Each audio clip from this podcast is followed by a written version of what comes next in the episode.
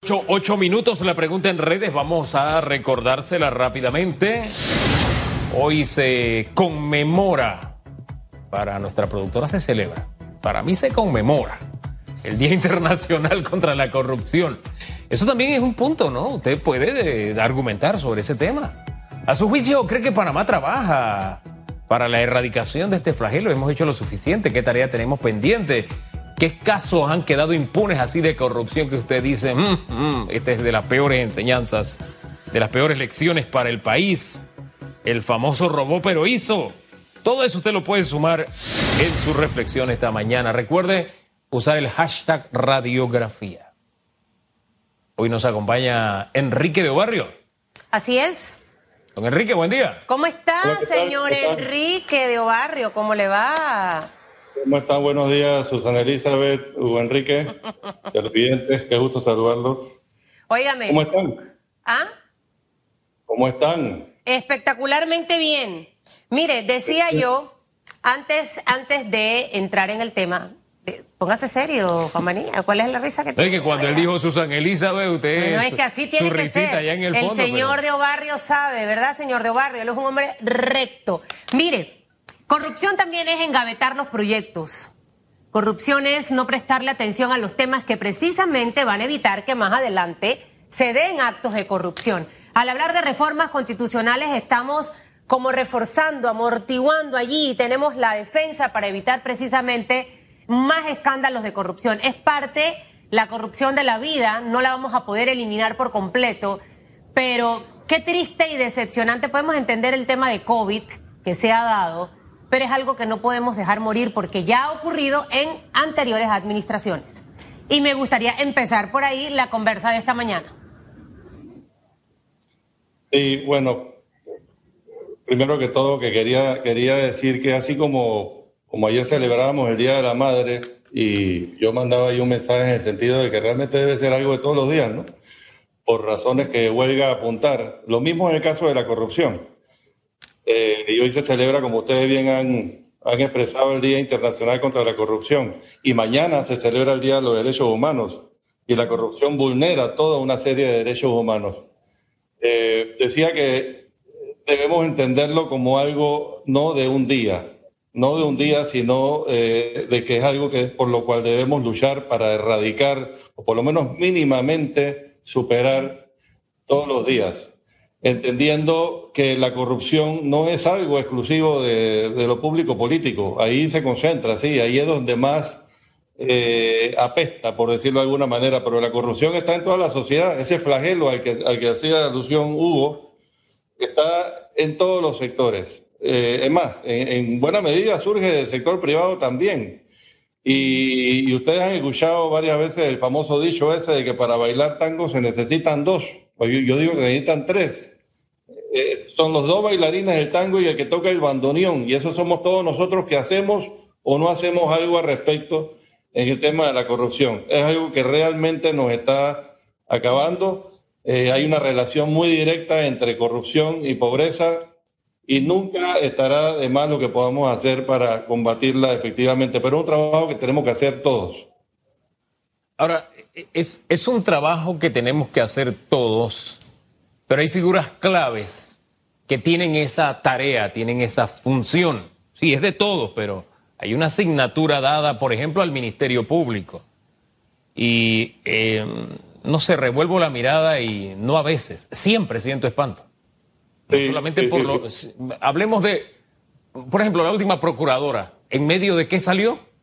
De un caso que, si usted analiza, era. Había estallado la corrupción que había con una procuraduría paralela.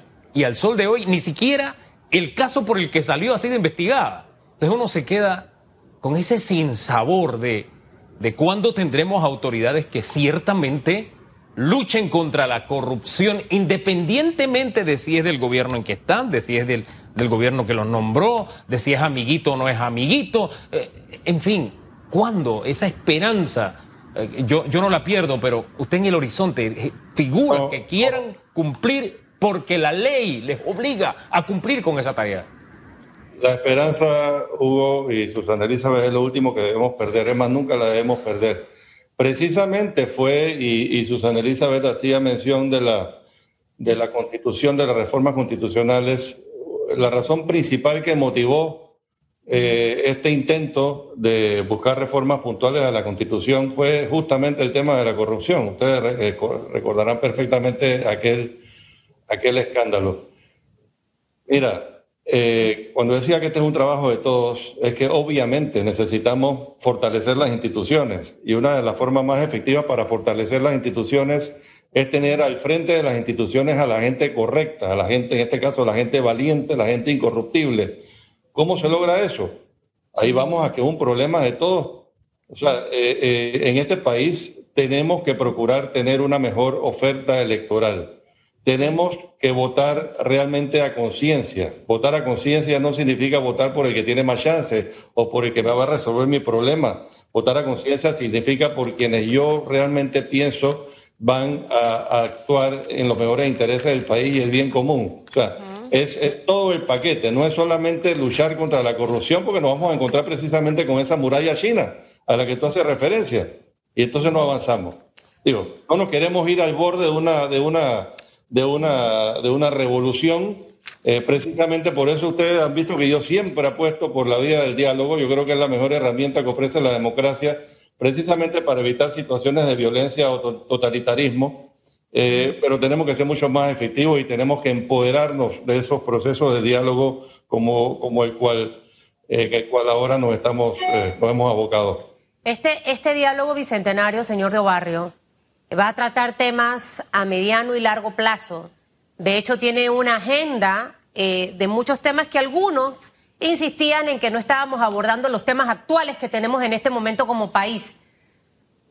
¿Está incluido el tema de las reformas constitucionales dentro de la agenda de este diálogo bicentenario? Mire, a veces yo no me creo la que más sabe de la vida, pero no tiene sentido haber avanzado tanto un tema de reformas a la Constitución, de haber preparado un documento, eh, uno que la Asamblea le puso el sello, recuerdo como si fuera ayer el logo de que fue lo que emanó de la Asamblea, cosa que no fue así, y que ahora, al inicio de este diálogo bicentenario, formalmente esto entre dentro de este diálogo en paralelo con otros temas, así como se va a hacer con el de la Caja de Seguro Social, por mencionarle algo.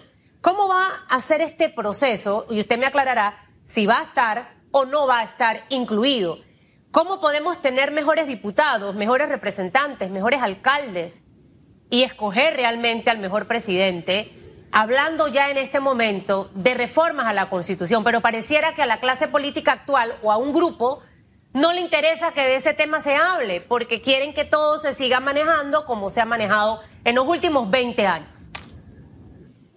Mira, Susana Elizabeth, eh, todos los temas están incluidos y el tema constitución no solamente eh, debe ser incluido, está ya incluido. Si ustedes observan en la plataforma Ágora, que es la, primera fase en esta primera etapa del proceso, ya hay todo tipo de propuestas en ese sentido. Una de las características principales de este proceso es que no se parte desde cero. Todo, todo lo que se ha acordado, todo lo que se ha avanzado en los distintos temas, automáticamente forma parte de esos insumos sobre los cuales todos los panameños tenemos que opinar y, debatir a lo largo de las cinco fases del proceso. Eh, eh, en, este tema de las reformas constitucionales, eh, una de las cosas las cuales, sobre las cuales hay que debatir es al final el cómo, cómo se van a llevar o cómo se deben llevar a cabo los cambios. Como ustedes saben, la Constitución prevé varios, varios procedimientos.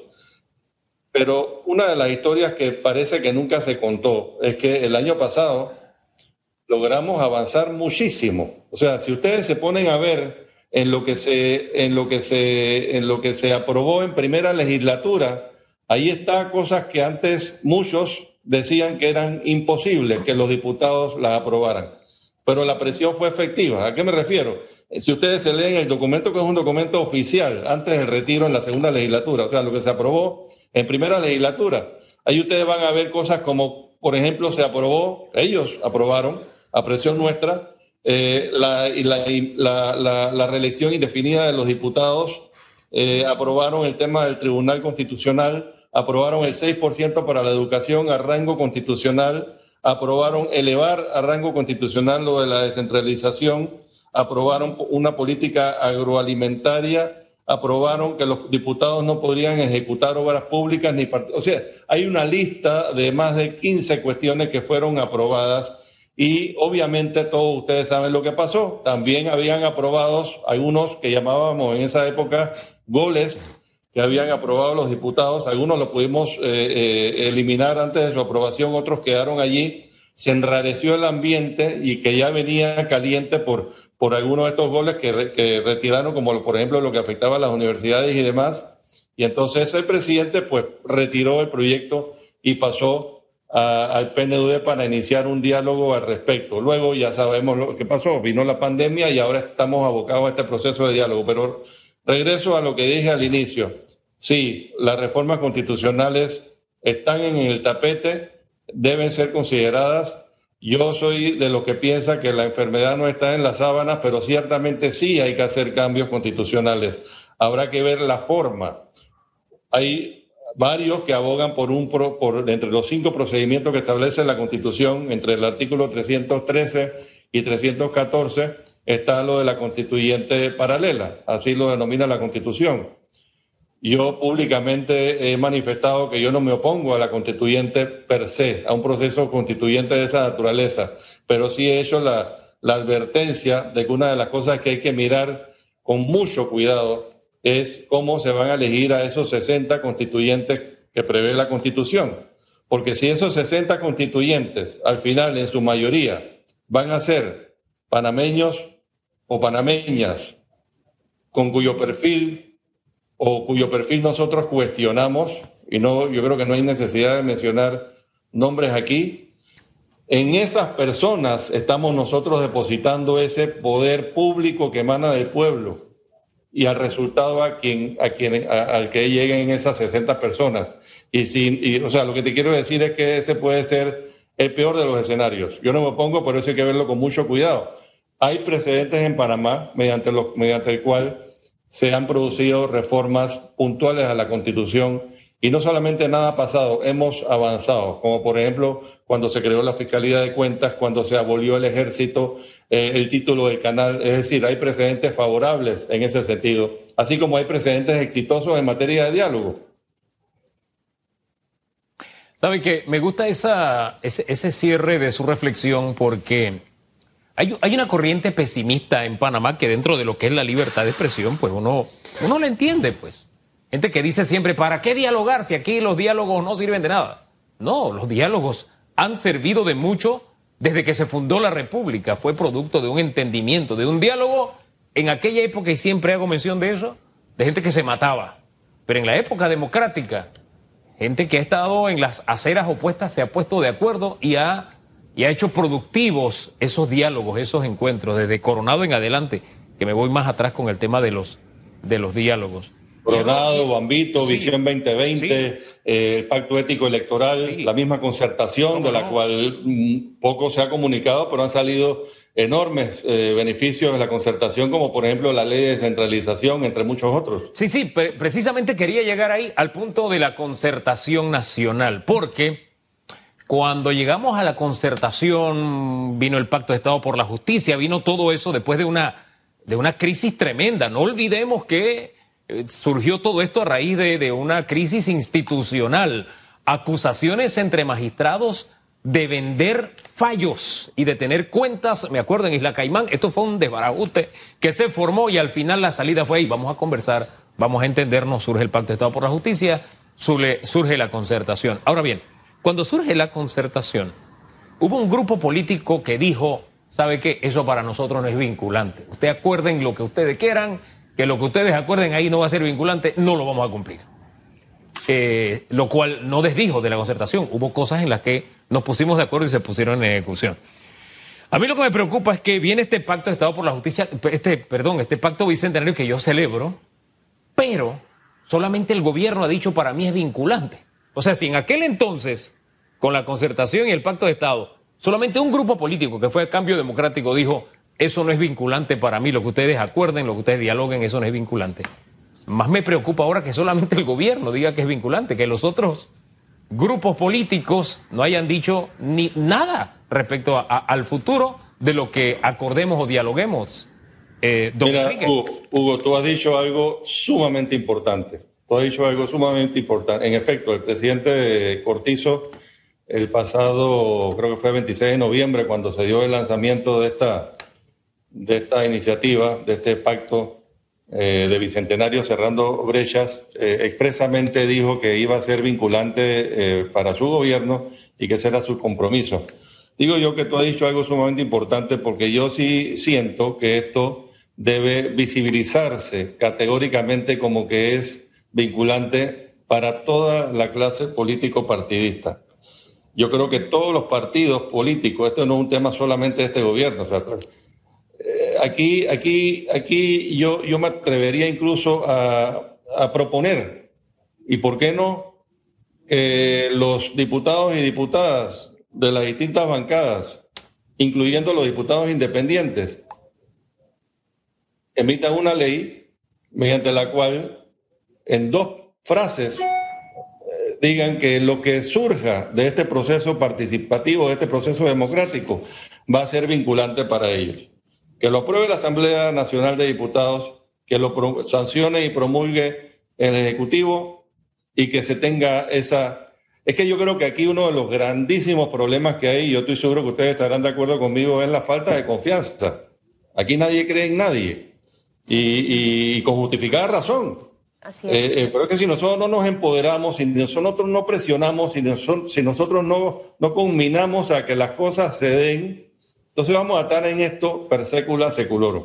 Entonces, ¿por qué no exhortamos a la clase político-partidista, más allá del gobierno actual, a que sellen ese compromiso, a que, a que, a que se comprometan a hacer estos acuerdos que van a trazar una, una proyección a 10, 15 años en algo que sea vinculante para, para los gobernantes actuales y quienes sea que lleguen al poder o a la administración pública en el año 2024. La gran pregunta que yo me hago muchas veces es si realmente a los partidos políticos les interesa hablar de estos temas. No estarán en el poder, señor de Barrio, pero al final lo que está normado en esos papeles los beneficia, los ayuda, los, les facilita para poder hacer muchas cosas que precisamente entran en esa línea de la corrupción que tanto mencionamos en estos espacios.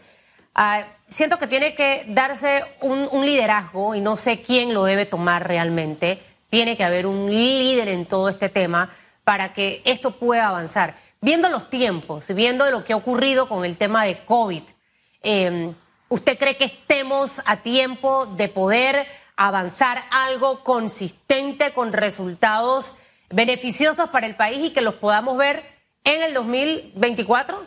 ¿O sería para las siguientes elecciones? Y no, yo, yo siento que sí, vamos a ver cosas positivas. Eh, bueno, el tema del seguro social, por ejemplo, que es uno, quizás uno de los temas más, más, eh, más sensitivos que están en el ambiente, eso se va a manejar eh, mediante otro diálogo paralelo en el cual nosotros no, no, tenemos que ver. Ahí se van a, en su momento se van a anunciar quiénes serán los, los actores. eso va a tener un, un trato tripartita y, y bueno, eso va a estar avanzando.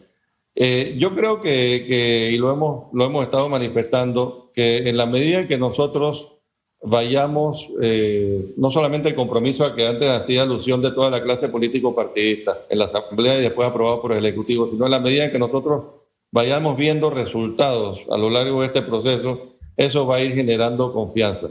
Pero para eso tenemos que involucrarnos todos, o sea, no ver los toros desde la barrera. Yo sí siento que se pueden avanzar en muchos aspectos eh, en el actual gobierno. Eso es parte de lo que hay que hacer para generar, para generar confianza. Eh, y el resto será nosotros eh, elegir mejor. O sea, aquí nosotros tenemos que, que ir poco a poco cambiando o avanzando hacia una cultura de legalidad e, e, integridad. Aquí nosotros tenemos que ir avanzando hacia una cultura de mayor participación por el bien común, hacia, como hace, hace un rato hacía yo, yo alusión. O sea, nosotros no vamos a resolver los problemas solamente disparándole a todo lo que se mueva sin involucrarnos apasionadamente y empoderarnos de estos procesos. Si ustedes ven la conformación de ese comité consultivo, eh, eh, queda claramente establecido que esto no es un grupo de gobierno, digo, comenzando por quién lidera el proceso. La doctora Paulina Franceschi, yo creo que nadie aquí en este país la puede cuestionar en función de su trayectoria impecable que tiene en materia de construcción de ciudadanía, en materia de institucionalidad. Y allí en el Consejo Consultivo, gente como, como Harry Brown, gente como Felipe Ariel Rodríguez, gente como el obispo Murray, que ahora mismo coordina todo lo que es el, el comité este eh, interreligioso. O sea, estamos allí y, hay una serie, todavía está en proceso de, conformarse ese consejo consultivo, que al final serán unas, no sé, 25 o 30 personas, pero, pero claramente es un grupo que está allí apostando porque las cosas se den. Y créanme que vamos a ser los primeros en, en denunciar cuando veamos que las cosas, o si vemos que las cosas no están avanzando como deberían avanzar.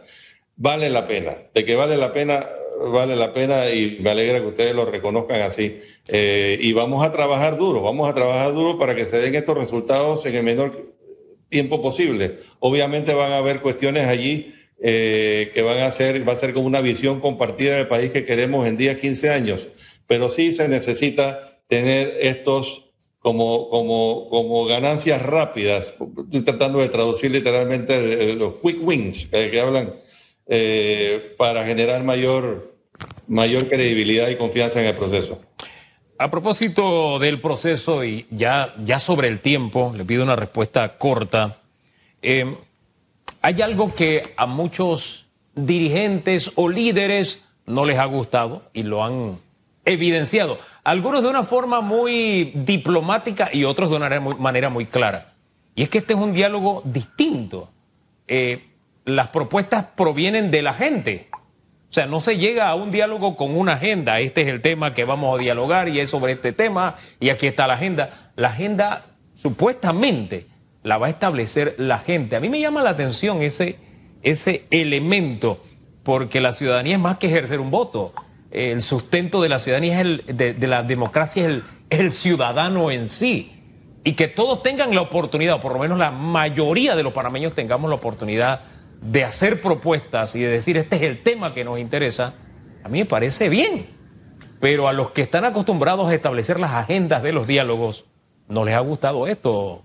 Es, en alguna medida esto va a convertirse en una piedra en el zapato porque son voces cantantes, voces que dicen, espérate, es que la consulta es muy grande, es, de aquí a abril es, es, mucho tiempo. No es que debieron establecer los temas antes, no es que, me, explico, no, no sé cómo lo ve usted. Mira, yo, yo, honestamente, y, estoy siendo lo más objetivo posible, el, el balance que se lee en el ambiente es claramente favorable a este proceso. Y probablemente, precisamente por lo que tú acabas de anunciar, porque esto es algo que se está construyendo de abajo hacia arriba, que valida eso que llamamos poder ciudadano, participación ciudadana. Si ustedes entran, y esto es lo más transparente eh, del mundo, a la plataforma Agora, van a poder ver la cantidad de propuestas que ya en un corto tiempo se han estado, se han estado haciendo. No solamente propuestas de eh, una forma volitiva por parte de ciudadanos y ciudadanas y organizaciones, sino debate que se ha formado ya entre propuestas, entre las distintas propuestas, porque esa es una, una cosa que uno puede hacer en la plataforma. Entonces, y, esto se va a mantener en una forma transversal a lo largo del proceso. Siempre va a estar en la forma más abierta posible estos resultados allí para que la ciudadanía opine. Obviamente va a llegar un momento donde sí van a haber mesas de trabajo que se van a escoger de la manera también más representativa posible, no solamente por temas, sino por, por regiones, porque lo que se quiere es que esto abarque todo el territorio nacional, pero siempre va a estar allí el poder ciudadano vigilando, observando, proponiendo. Por eso el llamado a la ciudadanía que participe, don Enrique, no solamente se puede hacer en español, lo puede hacer en Naver, en Emberá y en Guna. Este, y decirles que hasta el día de hoy hay 991 protestas, perdón, propuestas. El grueso de las propuestas vienen de ciudadanos, 948. De la sociedad civil organizada hay 15 propuestas nada más. De la academia, 12 solamente. Institucionales, 5 y de grupos políticos, 11 propuestas. Ese es el balance hasta esta hora. Gracias, don Enrique. Que tenga muy buen día. Chao. Buen día. Lo importante va a ser que tomen en cuenta todas esas propuestas. Al final no que se sabe, de nada sirve demandar si no le prestan ni siquiera atención a, la ley. Ahí es, donde, ahí es donde precisamente las figuras como la señora Franceschi juega un papel importante y le da algo de credibilidad y de este seriedad. y de seriedad a este proceso. Pero en fin, son las 8.33 minutos. Vamos a sus opiniones en redes. Redes sociales. El tema es eh, la lucha contra la corrupción, dice Virgilio Vázquez. Hay muchas dudas que Panamá se luche contra la erradicación de la corrupción por los juegos de poderes políticos y económicos existentes. También comenta esta mañana J. Casa, ojalá las autoridades nos puedan dar un resumen de los casos bien resueltos para poder recordarlos. Este es un tema que hay que reconocer, que hay que seguir corrigiéndolo. Si pasaran las leyes que ayuden a contrarrestarlas, otro resultado positivo sí se tendría, Hugo. ¿De se ríe? Es que me estoy acordando de los millones que se recogieron en el gobierno pasado, supuestamente de la corrupción del anterior. Cómo saltábamos de 200 a 500 a 900 millones en, cuestión de días y horas. Y al final no hay cuentas de verdad sobre el tema. Me lo hizo recordar JC en casa. Eliezer Domínguez dice, ¿será que eso se celebra aquí en Panamá? También aporta Alicia Medina, los gobiernos de Panamá antes y el actual trabajan para ver cuál es más corrupto. Ningún caso de alto perfil ha sido resuelto o enviado. Mensaje alto y claro contra la corrupción. Es la percepción que hay. A lo mejor, si se escudriña, se encontraría algo, Hugo, pero mal vendido, mal comunicado, ¿no? Eh, Navarro Enríquez dice, ajá, creo que es una risa. Sí, en nuestro querido... Eso es así, le voy a hacer la Gracias, gracias. Es que no soy muy buen intérprete en, ese, en esos temas. Si en nuestro querido país los jueces, diputados y demás trabajan para la corrupción. También comenta Luis Hernández, Luis Erutemate Boy, Varela Lix. Bueno, ahí está, lo mencionamos en la entrevista. Eliana Gasnel dice, el chiste se cuenta solo. Y mire, periodo tras periodo vamos olvidando lo que ha pasado. Eh, ¿Sabe? Ahorita vamos a recordar los cinco de la, pasados de Varela. Cuando entró Varela, recordábamos los cinco de Ricardo Martinelli. Así sucesivamente, pero se va como quedando en acumulación. Pero no recordamos esos puntos. es importante que eso no se borre. Memoria colectiva y ese ánimo de, de corrección ciudadano debemos sacarlo a flote. Es necesario y urgente. Pausa y regresamos con algo que usted espera todas las mañanas. Los bochinches.